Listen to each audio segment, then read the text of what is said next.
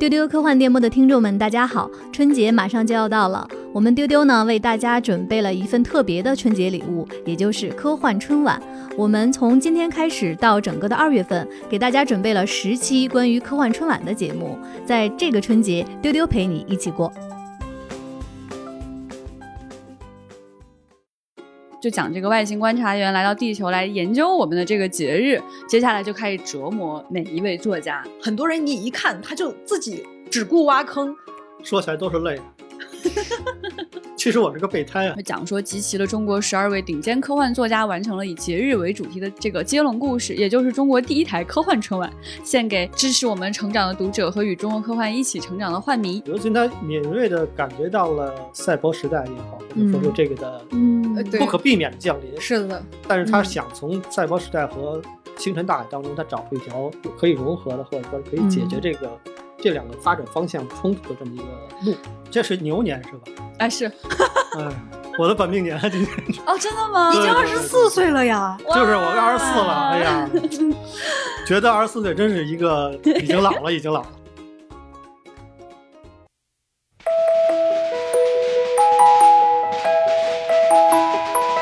家好，这里是由未来事务管理局和喜马拉雅联合打造的丢丢科幻电波春节特别版，也就是我们的科幻春晚系列。我们非常希望从这一期开始呢，来跟大家开启春节的篇章，来跟大家烘托春节的气氛。所以这一期呢，就非常非常的热闹。我是本期的主持人，未来事务管理局的局长，跟我一起搭档的呢，就是大家非常喜欢的热闹力无穷的李步称小浪花。大家好，我是小浪花，丢丢丢丢丢。对，在我们局。里呢，用来形容这个热闹的程度啊，他就用里布称来做衡量单位。我们说今天的热闹有一称、两称、二点五称这样子。好，那我们今天请到的嘉宾呢，就是参加过五届科幻春晚的元老级作者啊，主要是在春晚当中比较元老级，对对，仍然十分年轻的，就是在赛博朋克领域有非常深的造诣的杨平老师。大家好，大家好，给大家拜年。为了烘托今天的气氛啊，所以我们来先来拜一年。来，杨平老师开始。恭喜大家在新的一年里面心想事成。这是牛年是吧？哎是。哎，我的本命年今年。哦，真的吗？已经二十四岁了呀。就是我二十四了。哎呀，觉得二十四岁真是一个已经老了，已经老了。谢谢大家，希望大家在新的一年心想事成。嗯，谢谢小浪花，先来拜个年吧，给大家牛气冲天。所以大家已经感受到了这个气氛了哈。所以今天呢，我们要跟大家聊的呢，当然就是科幻春晚这个事儿它是怎么来的，然后以及呢，科幻春晚第一集，也就是第一年。发生了各种各样的事情。我们是从二零一六年开启了科幻春晚的这个序列。想当年是怎么回事儿呢？简单来说是这样的，就是我们那个未来事务管理局的这个账号不存在，刚刚开始发。然后呢，我们每一天发呢，其实挺累的。然后一想到春节整个期间呢，如果要天天发的话呢，就要天天加班，这可咋整呢？我们不如提前囤一批稿子，春节的时候天天发，哎，这样比较好。我们就想，谁来给我们写呢？嗯，一条轨迹就浮上心头。嗯，我们应该整上几十个科幻作家来给我们写。是的，是。哎。今年参与的作家有，就是杨平老师、刘慈欣、郝景芳、陈秀帆、宝树、飞刀、江波、凌晨、七格、万象丰年、张冉，还有一位科学家王立明。然后在这个基础上呢，一个更恶意的想法就出现了。嗯，如果给他们同一个主题，让他们来 PK，那该有多快乐呀！啊，然后在这个主题上还可以有更加高的一个难度是什么呢？那就是接着写。嗯，接龙一个接着一个写，在这之上有一个更诡计的想法是什么呢？还有四十八小时限时创作。对，不得不说，其实第一年我觉得所有的要求是最苛刻的，恶意满满的一个要求。大家可以听到这个幕后大反派现在多么快乐。而且就是本来是为了囤稿子，让大家春节的时候还有好多稿子可以发，结果现在科幻春晚变成了春节要发的东西越来越多，越来越多啊，春节根本就发不完。小浪花作为这个科幻春晚主持工作的人啊，每一个春节都没有休息，特别狂躁的一直在工作。倒也没有很狂躁了，很狂浪。所以，二零一六年那一年呢，我们就是这样一条轨迹浮上心头，二条轨迹浮上心头，在这个多条轨迹叠加的这个想法上，我们就出现了第一台科幻春晚，它的主题就叫《外星观察员对地球的节日观察》。哎，当时呢，就是科幻作家唐斐作为我们的编辑，他就写了一个开头，就讲这个外星观察员来到地球来研究我们的这个节日，接下来就开始折磨每一位作家。然后大家就在群里苦苦等候前一个人写的东西，而且我们还做了一件什么事呢？虽然我们把这几十个人拉到群里哈，但我们不给他们看后面发生的事情，每一个作家只能看到他前面的人写了什么。一直到科幻春晚上线，他们才可以和读者一起真正看到整体的全文。所以说呢，其实说老实话，当时有些人根本就没有在揭露，就是的，是的，是的。就到我这儿了，我一看怎么回事儿，那我就先写上吧。所以呢，我现在特别想采访一下杨平老师啊，这五年过去了，当年你是一种什么样的心情接受了这么莫名其妙的挑战呢？说起来都是泪啊。其实我是个备胎啊，怎么会？怎么回事？呃，因为当时好像最开始确定的这个名单当中是没有我的，这我不知道，哦、我拒绝承认啊。后来那个唐飞找到我说是有是谁呀、当时后来说是因为有什么原因是、哦，有个人跳票了，是跳票了，所以那个人是谁？我就记不清了，哎这个你们可能得去问他那。跳票的人挺多的。嗯、对，然后时间也很紧，问我能不能够顶上来，嗯，然后然后叭叭叭说我是多么这个老手啊、资深的啊等等。哎这个东西被诓然后我。在被一通彩虹屁之后，我就觉得还挺舒服的，然后我就说好吧，那我就接吧。然后我就我就接下来，时间特别紧，然后他给我看了前面的东西，然后所以您是接着谁当时？我是第几个来着？你是第七个，我是第七个是吧？第七个还是前面有？六个，好像那这么说的话，嗯我觉得中间是比较难写的。而且真的，就像刚才局长说那个，很多人你一看他就自己只顾挖坑。就前面很多人写了各种各样的节日，到了杨平老师这儿，杨平老师接过来之后，你能明显感觉到他是真的想要把这个剧情整合在一起。他做了啥呢？他就是干脆把他们都弄死吧，对对对，这样他这个坑都名字平了。太对了，太对第。七晚感恩之日是杨平老师写的，当时推送的主题就是星际观察员接连离奇死亡。因为我在拿到这前面这六期之后，我看了一下，我就觉得他们就像刚才步称说的，这个基本上每个人都从头开了一个新的故事，对，而且都没写完，特别坑。而且每个人的主角的名字都特别的怪。说真的，就是你看，像我我写这么多年这个科幻的话，好几个名字我都得复制粘贴过来，我都不认得怎么念，就是这个让我特别的诡异。然后后来我拿了之后，我看一看，所以你就恨不得弄死他们。对呀、刚开始跟我说的时候，这是个接龙，但我一看这哪是接龙啊？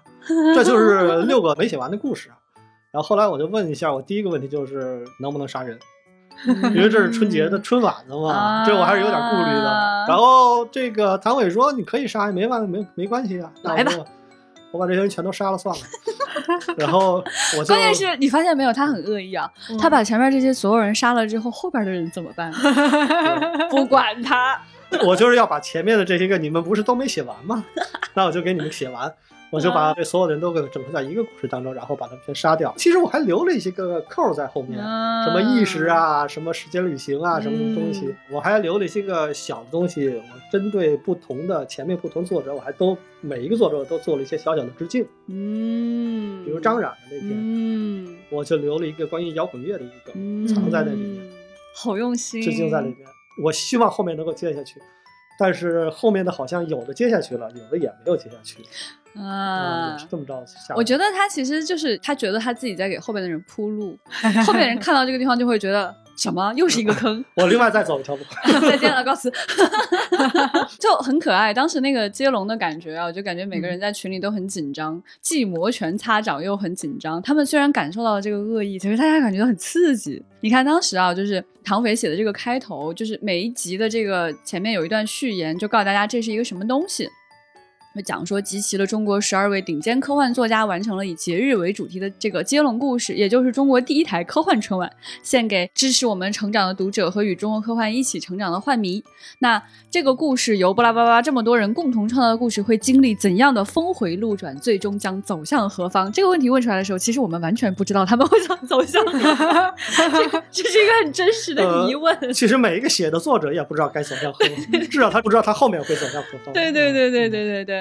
那我觉得当时那种快乐的感觉还是挺记忆犹新的。这个我在这些年的科幻春晚中，我都有类似的体会。就是当我拿到咱们这个命题的那一瞬间，嗯，我噼里啪啦、噼里啪啦，脑子里就会闪现出很多很多的想法出来，就像有点像在考试的时候拿到作文题的这个一瞬间一样。那你这是属于好学生的反应啊？就是就是不不不不，就是有点紧张，又有点期待，然后你又会激发出你的好多东西来。啊，所以咱们科幻春晚都是有时间限制的，早期特别紧。咱们第一期我记得是二十呃四十八小时，就两天，就两天时间，特别紧。所以你必须要逼着你很快的来拿出东西出来。嗯，我那个好像稍微给我延了一天，好像怎么着，因为我那个是要收集前面所有的这个东西。哦，所以当时我记得结尾的时候有一个总结，里边写有一位作者脱稿了。哦，那个不是我，我终于知道，哦，不是你啊。所以是谁呢？我觉得其实第一年特别知道，对，有很多问题都没有得到答案。那个不说，那个不说，哎，就拖一天不叫脱稿。对，当时很有意思啊，就是唐斐找到杨平老师的时候，他就跟我们说，这是我的复健工作。复健啊，康复性训练。是的，是的。后来这个梗每一年我都听了一次。然后呢，我就特别 期待说杨平老师接下来就使劲写，就他到第二年跟我们说，我今年复健的也很好。所以他这，你到这个复健现在感觉怎么样了？我就在疗养院住下来了。有道理，有道理，有道理。嗯，非常的快乐，就是我特别期待，就是为什么当时就是那种快乐感觉非常的明显啊？因为我觉得五年以来，我们确实是创造了一个传统感，就是有很多科幻迷老早就想着过年就开始跑到我们这儿来问，今年主题是什么呀？哎呦，我头都大了，别问了，在想呢。今年都是谁来参加啊？今年会有什么呀？就是一大早就来问你，你那种感觉就是很明显，就是他真的觉得这是一个传统，这是一个必须存在的东西。但第一年的时候，我们当时确实是有这个想法，就是假如我们一直做下去，它会不会成为一个传统呢？那种期待非常非常强烈，而且那种感觉是什么？就是。我每次到了北京回来之后，我就有很多科幻圈的朋友，大家在一起聊天。然后我回到家里的时候，我周围其实没有太多人愿意跟我聊这个话题。然后那个科幻的氛围其实有点消失了，就家里的人就是正常的过年吃饺子，然后看这个就是央视春晚啊什么的。你周围的朋友跟你聊的话题就是他今年结婚了没啊，生了孩子没啊，这个口红是什么色号啊，就是这些我有点摸不着头脑的话题。我就特别希望说，就是在春节。年期间科幻缺席的这七天或者十天，它其实可以有科幻的感觉在里面，所以我们就非常希望能给大家就是这种强烈的科幻的气氛。所以就是除了作家会参与写稿之外，我们还非常希望就是读者有深度的这个参与，特别期待就是每一个看到这个东西的人都会觉得很快乐。这就是我们当时请了很多作家来，然后用这些名字来吸引大家的一个重要的一个原因。你看当时啊，那一期真的是挺华丽的，是有刘慈欣的。对，而且其实一直有一个梗，我也说了很多年，就是因为一六年初，就是之前刘慈欣刚好得了雨果奖，后来接完龙之后，第二年郝景芳也得了雨果奖。最神的是，当时那个情况是刘慈欣写完，的确是郝景芳接的，是的，是的，就那两篇的确是挨着的，就像一个神奇的预言。是的，呃，这预言可能还没完呢，因为郝景芳后面是陈秋帆。哦哦，好神秘哦！哎，当时我们做了什么事？啊，不愧是未来事务管理局的。这预言可能还正在进行当中呢，是现在进行。是的，说不定还要套娃再套回去，还还还有。对对对，也有可能，也有可能。有点意思，有点意思。那一年我记得就是李不称那个心态刚刚从科幻迷转到这个科幻工作当中啊，你当时参与这个事情的那种工作状态跟阅读的感受是什么样的呀？就很新鲜吧，嗯，终于看到了一些幕后的事。是的，是的，是的。以前如果是作为读者的话，只能看到已经成型的内容嘛，嗯，但是在背后你就会得到很多那种奇奇怪怪的体验，包括说，其实那 怎么个奇奇怪怪？这个地方我想听一下。那一年其实老师发布的工作是我做的，就是我还要去各个平台跟人家讲说，哎呀，科幻春晚是个啥？大家快来看吧。然后还要去贴吧里边发帖，还要去一些当时还有一些。论坛还没有消失，什么小组里边发帖，论坛里边发帖，就是你一开始会得到很多回应，是说大家说这个东西到底是啥？你确实很难去解释，因为你有没有开个小号说，哎呀，听说有个科幻春晚在哪儿搞啊？然后可以看到啊。真实。如果那个时候有小号这么说，因为它确实是一个很新的东西，你得用很多的东西去讲说这个东西到底是啥。所以我们只能说是，哎呀，你看有这么这么多老师，都有谁谁谁，他们一起要来接龙写个故事啦。这个故事是跟春节过节有关的啊，在哪哪哪儿发，大家要来看哦。就是你好像要花很多时间。其实从第二年、第三年之后，大家就已经开始等待这件事情发生了。但是在那一年是你要去告诉大家说这个东西是啥，那个感觉突破性的工作是对对对很强。烈，很强烈。对，嗯，哎，你现在对第一届的春晚哪个故事印象比较深刻呀？一个是杨平老师那个故事，我印象确实很深刻，因为你能明显的感觉到他在收口，在填坑，啊又挖了一个巨坑。这很认真的作者，这属于负责任对对对的主要是在杀人，是的，是的，很刺激。然后还有就是万象丰年老师，他开篇，我觉得他其实提出了一些问题。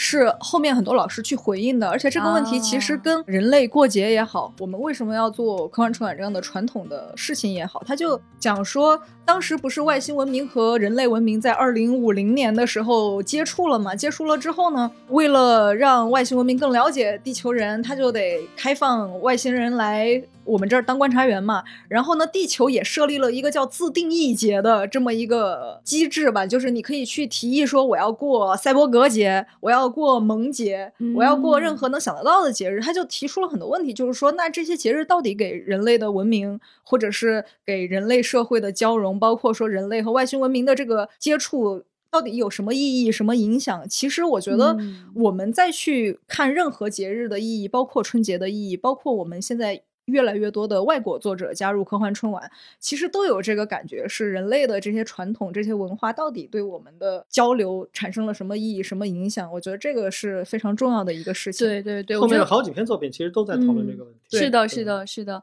那杨平老师对哪篇印象比较深刻？你觉得谁的回应比较有意思？呃，我印象比较深刻的是郝景芳的那篇，嗯，就是我觉得他的文风啊，这个色调不能叫色调，就是那种感觉味道跟其他的作品都不一样。嗯，然后两个人在那娓娓道来的一句我记得谈话，最后把整个的这个谜底给解出来，这个感觉其实反正挺合我胃口的。啊，然后，而且他也跟前面的故事有点接上，这个我觉得很高兴。他是真的把刘慈欣那个事儿给接上了。对对对，还有后面这个陈旧帆的也是跟着往后接的这个，嗯这个我觉得都是。那我们祝福陈秀对帆哈对对对对你还记得他们具体写了哪样的故事吗？就内容上。我记得郝景芳是写了一个，就是一直贯穿在整个线故事线中那个观察员 A，然后他这个 A 潜伏在了地球上，作为一个说唱的一个艺人，然后他和他谈话，然后最后揭露了他的身份，然后怎么怎么着。陈秋帆那个我好像还真不记得，他是接着把这个故事往下写下来了。他那也比较短，但是这两篇的感觉跟那个系列当中其他的作品都稍微有点不太一样。你看杨明老师欣赏的重要的点，首先是他接接上上了，填坑。对接龙这个对我的印象太深了。这个了。你还记得刘慈欣写了什么吗？刘慈欣写的是，我记得就开始的时候是拜克诺尔航天中心发生的一件事情，嗯后后来通过把人的大脑和电脑连接起来，等等等等等等这么一故事。好像是这么一个故事，笑死了。嗯，对，杨幂老师的描述是没有错的。其实这个故事漏掉所有重要的东西。对，但是这个故事啊，它的重点不是他的故事本身。嗯，刘慈欣这个人，他喜欢在写东西的时候表达自己的某种理念，嗯，所以他这个故事的理念，他讲的是仍然是他希望人类能够去太空探索的这样的理念。他认为，就是人类作为一个文明，如果能够去太空探索，这个就属于一种文明的新的诞生。跟他那个黄金园也是差不多是一样的对，是同样的理念，对对对然后这个故事就讲的是，就是决定人脑跟机器连接，然后把自己锁死在地球上，不再去太空探索。他就认为这是一种流产，他认为这个嗯不是文明的下一步的走向，就相当于你在胚胎状态，然后你就永远的留在了这颗星球上对，。你可以看到在这里，刘慈欣他敏锐的感觉到了赛博时代也好，或者说是嗯这个的嗯不可避免的降临。是的，但是他嗯想从赛博时代和星辰大海当中，他找出一条可以融合的，或者说可以解决嗯这个、这两个发展方向冲突的这么一个路。他没想，他就觉得人就必须出去。你喜欢的郝警方给了一条解决方案，所以这就是你喜欢他的原因，嗯就是相当于大刘他提出了一个问题，说人为什么要发展这个赛博格啊？为什么要留在地球上啊？嗯我们不应该娱乐至此，我们就应该去太空，嗯离开这个人类的摇篮。大刘不是特别喜欢把这个地球比作整个宇宙的地下室，嗯，他就怎么都觉得不舒服。如果不离开地球的话，那郝警方就认为说这个想法非常极端。他认为这个就是两者结合，是有一种探索太空的方式，是可以让这个文明发展的更辉煌的。所以郝景芳其实是在后面挑战了他的想法，然后并且给出了一个比较有意思的答案。我觉得这个才是杨平老师看了郝景芳舒服的真正原因。嗯，我今天算明白了。姚斌老师说：“哎，就算是这样的吧。你说什么就这样吧。你们对就是这个科幻春晚后来的走向有过这样的想法吗？我其实完全没有想过它后来会发展的越来越这么大，就是”其实我也没想过，很多事儿都是拍脑门子拍出来的，真的。就是他后来这个数据真的也很惊人哈。是的小兰花可以给大家介绍一下我们这个数据的情况。对，嗯、其实经过这些年的读者和老师们的关注和支持啊，我们基本上每一年的那个小说的阅读量都是两千多万的这么一个量级，相当于每一篇小说都能获得一两百万的阅读量。其实对于短篇科幻小说来说，是一个非常难得的机会吧，因为很少有平台或者是有载体能够触达到那么多的人，嗯包括说我们的话题在微博上的讨论度也有一亿多的累积了，也非常难得，就基本上跟春节档的电影是差不多量级的一个数字。嗯，对对对，嗯，所以其实真的完全很难想象这个事情的发生。一开始只是觉得特别希望能在春节期间抱团取暖。这个我觉得就是这件事，只要你们坚持做下去，嗯，它一定会越做越大的，这个是没有问题的。被鼓舞了。你看这个这五届过来，我们明显可以看到这么一趋势，就是你这事儿，如果你做了两三件你就停下来了，那就完了，嗯，那就湮灭在历史当中了。对，但是只要你坚持做下去的话，我现在就感觉每年一到元旦以后前后，我就开始思考，哦，这个科幻春晚要来了。我今年会拿到什么题目，嗯然后大概会什么时候交稿，我我能花我能花几天时间来脱稿，等等等等，就开始就开始盘算这些事情。这 些对于我来说，现在是每年春节之前的一个固定的一个东西。嗯我相信，呃，其他的一些科幻的作者，或者说是很多的科幻迷，嗯，一些科幻的观察者、评论者，他们每年也会在等这么一个东西。是是，然后很多就像你们接触到很多平台，他们每现在可能也会有这么一个项目，就是每年大家看看未来局这边今年是不是有科幻春晚，对的作，我们是不是要留出版面来，留出这个空间来，来嗯来放这些，嗯慢慢做下去都会形成这么一个东西，这个就慢慢就起来了。是的坚持做下去没问题。加油，我们真的要坚持下去。就是嗯这个事儿啊，你看起来好像很简单，坚持起来其实挺难的。是的尤其是现在越做越大了，就跟各个平台的交涉啊，然后各种播发的工作啊，然后跟粉丝互动啊，每年至少有这个四五十家的合作方加入进来，有新海报，然后有产品的合作，然后给科幻迷送这个大礼包、锦鲤大转发什么的。对对对，对，然后还要就是，比如说我们在 B 站还开了分会场，小浪花给大家介绍一下现在工作到底有多复杂吧。啊，这个从头到尾啊，感觉有数值的感觉了。对对对对对，因为前两年我们也。开始开启了征文的比赛，因为原来科幻春晚都是约稿制嘛，每一年都有读者摩拳擦掌。其实前些年没有开征文的时候，都有读者自发的在群里面搞接龙啊、搞评论啊什么的。是去年我们想，哎，干脆就搞个大的，我们就跟 B 站联合在专栏开设了一个页面，就让大家来投稿春节和科幻相关的一个小说。今年我们也依然会跟 B 站合作一个能让所有读者参与的好事情啊！但是因为现在还没有到解封的时候，大家到一号二月一号就知道是什么了。杨平老师也参加了今年我们跟 B 站的这个分会场的一个合作，他会在 B 站亮相啊，到时候大家请拭目以待。今年是一个非常好玩的主题嗯，我在对 B 站已经潜伏好多年了。啊。嗯，今年跟 B 站的这个合作，为什么就说它是分会场？其实它的数据啊，各方面的表现啊是非常瞩目的。嗯但是为什么说它是分会场呢？因为它今年的主题真的是有很大的不一样的地方。是的就是我们有了一个新主题在 B 站上，所以嗯非常希望大家可以到 B 站上来跟我们互动。那我们的主会场也会在就是微博呀、微信啊等等这些地方，还是会继续去播发。然后我也希望就是这个新的这个有意思的分支，它可以更蓬勃的发展起来，就会非常的有意思。是的，是的。今年呢，因为丢丢科幻电波开播了，包括其实前两年我们也做了一些科幻的有声声产品，包括像嗯刘慈欣的思想实验室，包括烧火工的有声书，还有我们不存在的系列等等的一些有声产品，在喜马拉雅上上线了。所以今年我们也会跟喜马拉雅开设一个科幻春晚的声音的分会场。所以现在听到的朋友们，二月三号这个页面就会上线了，到时候请持续的关注我们丢丢科幻电波，我们会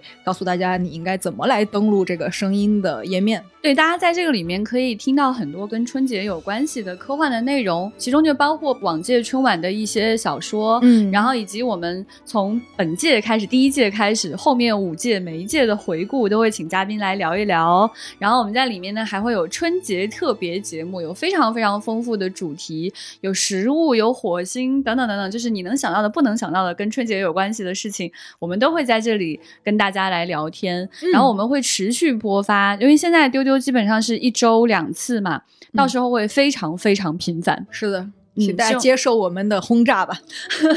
希望大家每天在春节期间都可以很快乐，然后有科幻的陪伴。嗯，当然，今年的锦鲤和抽奖也会每天反复的轰炸大家。大家去微博抽奖哈，对对对，已经有超过四十家的合作方已经上传了。对，啊，让我们来看看今年的锦鲤到底是谁。是的，是的，嗯，所以就是我们从猴年开始啊，嗯然后到今年又到牛年了。但是杨平老师真的是每一届都参加了，我们特别喜欢他。就想想问问杨平老师，你觉得就是你对后面几期是什么样的感受？呃，我其实第一期我是很紧的时间，嗯而且也是个接龙，就是没有办法来完全的呈现我自己的想法，所以后面几期我觉得在这点上有一个很大不一样。比如说是第二期是我记得是春晚的节目吧，好对对像是，然后每人选一个咱们春晚中已经有的节目。嗯，我杨平老师那篇我也很喜欢。牵手千手观音，对对对，然后稍微使了使小小小技巧，然后这个把我对未来的赛博时代的一些个想法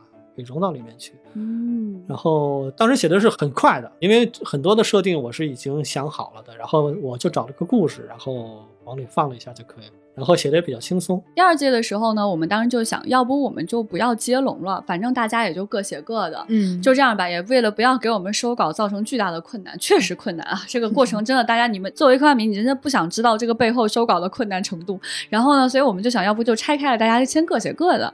然后，但是又要统一在某一个主题之下呢，然后同时呢又能体现出我们科幻春晚就是这种热闹的感觉，以及我们将来能够成为传统的某种野心。嗯所以我们想让大家去映射那个就是央视的春晚，希望大家能在央视春晚当中找到灵感，找到那种过节的感觉。所以大家就是各自在里面选了一个主题。嗯然后千手观音当时那个节目我是非常非常喜欢的，杨平老师会选它，我稍微有一点点意外。我以为他会选一个小品类型的节目来写，因为它是故事性更强的。但杨平老师选了一个其实很有意象感的一个舞嗯蹈节目。当时为什么想选这个？因为当时我在 B 站上正好那几天我看千手观音的这个 这个视频来到了 B 站。B B 站老用户。好的，好的，好的，B 站再次上线了。啊、我正好看到这个东西，然后因为我以前早就看过，但是我那天翻视频翻视频，突然又翻到这个，我印象还挺深刻的。然后我就说啊，那我就正好就碰到这个两个碰在一起我就弄这个。当时我还不知道该写什么故事，然后开始写了之后，再慢慢的把这故事弄出来。有意思，有意思。我喜欢这种火花。嗯，那第三届呢？第三届是西站西站，北京西站哦，西站，西站这届这个这个其实是我最喜欢的一篇，我自己这啊这几届中最喜欢的一篇，就是西站。我觉得你们出这个题目是不是因为每年你们都要在西站坐挤火车呀？呃，是，其实是每年都没买上。主要是我，因为我家在西安，所以我要回家的话，我是嗯去西站坐火车的。哦，然后这是我首先想到北京西站的一个重要的原因，而且它代表着大家那种过年回家的心情。然后最有意思的是什么呢？其实那个时候南站已经出现了，嗯就是南站的话更多的是高铁，呃，而且南站非常非常的新，它给你的感受非常的统一，是有一点点未来感，有一点当下的那种感受。西站不一样，西站是一个非常混杂的气质，它既有过去又有现在。然后你有时候看到西站的时候，你有一种非常奇妙的那种时空感。它本身它那个造型哈，也是有古典的那个融合在里面。所以我就在想，如果大家从西站出发的话，应该会写出特别棒的东西。嗯作为北京人，杨平老师，当时对对对，你说这个挺对，就南站它是一个全新的设计好的一个站，而西站是一个老站正在改造之中的一个站，哎所以就是它不是一个完全设计好的一个样子。这种混杂，这种感觉还挺有意思。你在西站真的能看到各种各样的人更有烟火气的一种感觉。哎，就是各种各样的人，就是嗯这种人类的感受会让我觉得更明显，然后颜色也更丰富，气味也更丰富。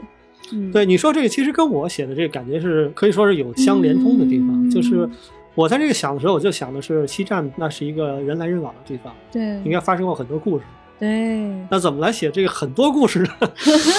然后我我就想起《天方夜谭》来了，啊，然后然后我就说，那我就想写一个人讲故事的故事。那个我真的喜欢，然后里面再套个故事，就跟真的就跟那个嗯《天方夜谭》的那个模式是类似的一个方式。嗯，然后我原来的设计是完全按照《天方夜谭》走的，我故事结尾讲故事人应该是死掉的，但是后来一想，老想在里边杀个谁，对对对，后来一想又过年，后来一想过年算了，别让人死了，大过年的，咱有一个成语就是大过年的，对对对就是。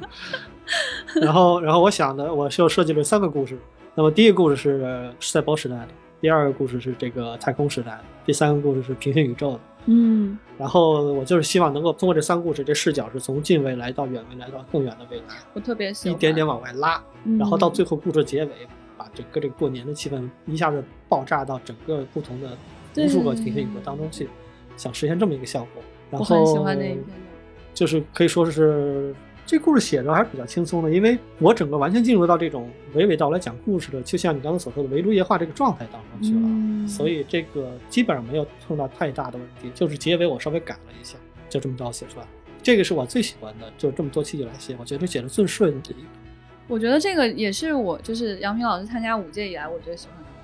就很有气氛感，就是能感觉到作者的快乐，其实是，嗯，就是，嗯，西站真的是一个充满故事的地方。你们这点选的的很，好，就是西站它是一个人的集散地，也是个故事的集散地，嗯，对吧？很多人带着故事来，带着故事走，或者就在这儿发生了故事，是，所以这个点选的特别好，就比较容易让作者写出东西。所以那年的主题是，春节将至，逗号北京西站嗯，那再下来一期呢？第四年，第四期是故乡。其实我自己私心比较喜欢杨平老师第四年故乡那一篇的，因为嗯杨平老师其实是一个很带劲儿的作者，嗯而且他会有很多关于尤其是赛博这个门类的一些思考。但是在第四届，他写了小米粥的故事，我就觉得那种暖暖的很贴心。局长喜欢喝小米粥，我喜欢。作为陕嗯西人，其实我们经常喝小米粥。我喜欢那种就是熬的有点糊糊了的，就是那个米跟汤已经混在一起的对，那种我我我们老家话叫做炼的那种，很很炼的那种，哦。就是很稠的那种，啊上面糊着一层油皮的那种。我们那儿也。管稠叫炼呢，哎，是吧？嗯，啊、就是米和汤就是基本上混在一起那种感觉。你老家不是北京吗？我是山西啊，哦，我是生在山西，三岁到的北京，我是个北漂啊，不要忘了是一个。永啊，这也算北漂啊比较早。对，三岁就来北京北漂。啊，原来如此。嗯，就我觉得小米粥啊，包括这种东西啊，就是它是那种嗯某种乡愁的那种牵引，嗯。所以当时我们就想，不如我们就直白一点，我们直接让大家去写自己的故乡，好不好？嗯对我觉得就是，其实春节跟故乡的这个连接是最紧密的。是的，嗯，每当想到春节的时候，你的第一印象其实就是故乡，是家。嗯然后那什么东西跟家有关系呢？它可能会是很多的细节，像小米粥这样的食物，然后像一些车站，像嗯地名，像还有很多一些特别的习俗，对，然后包括你的亲人朋友，他们都在你的故乡里面，所以我们也非常希望，就是大家可以通过去写故乡，写出科幻的质感，就是那种时间跨度可以拉大，可以古往今来，可以望向未来。所以我们用了“奥德赛”这个词加上去，所以那一期的主题叫“故乡奥德赛”，希望大家在这个小说当中可以写出这种波澜壮阔的变化。你看，像我在这一期里面我写的这个，包括他们陶寺、嗯安里村，嗯，这些都是实际存在地名，是我出生的村子。嗯，然后这个包括里面很多习俗啊，都是我后来我回老家的时候，嗯我发现的一些个习俗，全都放在这里。包括主人公姓杨，我都有刻意的和我连接在一起。这期我觉得我还是写的挺舒服的。然后我这期我还给我爸看，哎，我我可以给爸爸妈妈看的东西都是好东西。我的作品基本上他都没怎么看过，他觉得我这写什么玩意儿哦。然后这这这期他看了以后，他还挺喜欢的。他说：“哎，居然把安里村写到你的东故事里。”有意思，就是当时我记得，就是除了邀请作家来写小说之外，那一年我们请了一些作家，就是单纯的描述一下自己的故乡，对，请了洛洛、纳多、嗯，还有刘慈欣等等，还有郝景芳老师，哎，对对对，就是大家就是仅仅就是写写故乡的感受，写嗯写自己对故乡的某种情绪。当时那个刘慈欣当时写了一段话，他说：“嗯，当我有一天坐上一艘飞船离开，回望地球的时候，肯定会产生故乡的感情，所以我只能说我的故乡就是地球。嗯嗯嗯，嗯，这个还远远早于《流浪地球》电影上映啊 挺有意思的那种。”嗯，在历史当中有一个涟漪的那种感受哈。那么，二零二零年呢，杨平老师，二零二零年是什么主题来着？相见欢，啊，相见欢，对对对对对。嗯然后我写的叫做什么来着？叫做对位欢。嗯我写的嗯平行宇宙的这个故事，嗯然后这边很有意思，我基本上是完全有意思完嗯完全那个放飞自我了，然后就是这个真的很舒服，这篇写的就是随便按照设想，就是按照使用那种我特喜欢那种一本正经胡说八道的方式。啊，我很喜欢。就是就是就是吧唧设计放一设定，然后假模假式的描写里面的各种细节啊，把它描写的嗯尽量的像那么回事儿的样子。正好是平行宇宙这个东西，所以我可以写好几个，然后把这把这光碟放在一起，对我来说是一次放飞自我的一次体验。哎，所以你看这几次的康复性训练，每一个的主每一个的训练的主题项目都是不一样的。让你爱上了疗养院。对对，所以咱们这疗养院吧，这个设计的康复的项目都是不一样的，它不是在一个项目上反复练你，它是在不同的项目去练你。所以这个比较科学所以比较科学对，所以嗯今年选了新的那个康复项目。呃，对对对对，今天这个康复项目我觉得也特有意思，大家可以期待一下。对我觉得今年的康复项目太适合杨平老师了，他必须参加这个项目。是的，是的，这个项目恰如其分，呃，很期待。那很期待这样的话，说的我们明年又得想一个新项目，为了让杨平老师在疗养院里面不停的体验新的东西。哎，有一种真的很快乐的感觉。其实我觉得丢丢也是在创造这种夜话、围炉夜话的这种感受，嗯跟春晚感受很像。我们其实嗯也是非常希望大家能够在丢丢是有一种大家围在一起烤火，围在一起就是喝热茶，然后能够呃开开心心的谈论某个我们非常喜欢的话题，然后随着这个时间的逐渐的推移跟深入，以及这种热气的这种迷幻感，然后逐渐的我们离开了现实，可以去往不一样的地方去讲着。讲着，你讲一个故事，我讲一个故事，哎然后又有跟我们的生活、跟我们的感情相关的东西，又能够把我们抽离出日常的生活来，哎，然后飘向更远的地方，飘向更奇怪、更有趣的地方，这种感觉特别好。嗯真的，我鸡皮疙瘩起来了，好快乐。感觉不得不在这里结尾了，就有一种 所以希望大家可以就是意犹未尽，然后在春节里面就一直在收听我们这十期的节目。